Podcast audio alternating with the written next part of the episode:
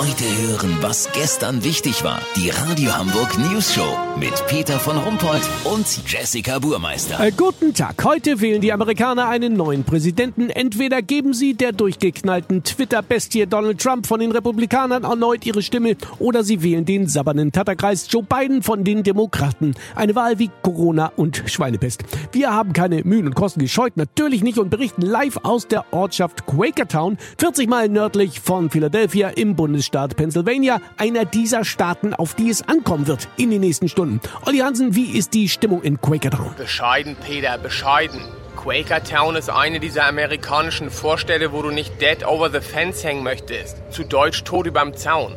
Schlagzeilen gemacht hat Quakertown nur einmal, als 1994 ein Coca-Cola-Truck in das Wohnzimmer von David Johnson gerast ist. Das war toll, sagte er mir gerade. Er hatte für Wochen Cola ohne Ende und war endlich seine Olle los. David wird auf jeden Fall Trump wieder wählen. Ja, hast du ihn gefragt, warum? Er will einfach nicht, dass der Kentucky Fried Chicken bei ihm um die Ecke verstaatlicht und von den Kommunisten übernommen wird. Er ist ein gläubiger Mensch und Mitglied der Mickey Mouse Baptist Church, die sich für privaten Atomwaffenbesitz stark macht.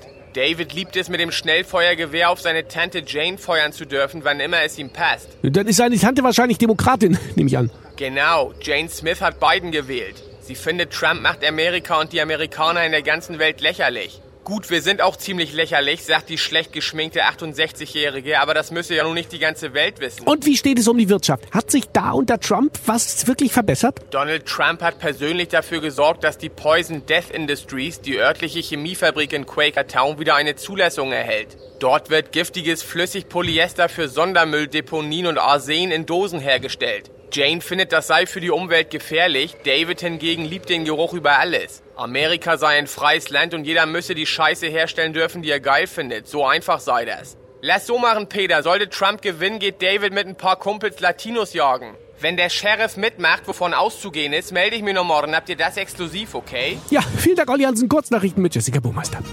Neues Garantiemodell für Lebensversicherungen. Kunden bekommen nach Ablauf ihrer Versicherung garantiert nichts und als Prämie noch ein Arsch voll dazu. Corona-Wahnsinn. Regierung erlässt Beherbergungsverbot für Intensivstationen. Das Wetter. Das Wetter wurde Ihnen präsentiert von Nach die Elbe von oben und Russland von oben jetzt die neue völlig aus der Luft gegriffene Doku italienische Fenchelsalami von oben. Alle sechs Teile jetzt in der ZDF Mediathek. Das war's von uns. Wir hören uns morgen wieder. Bleiben Sie doof. Wir sind es schon.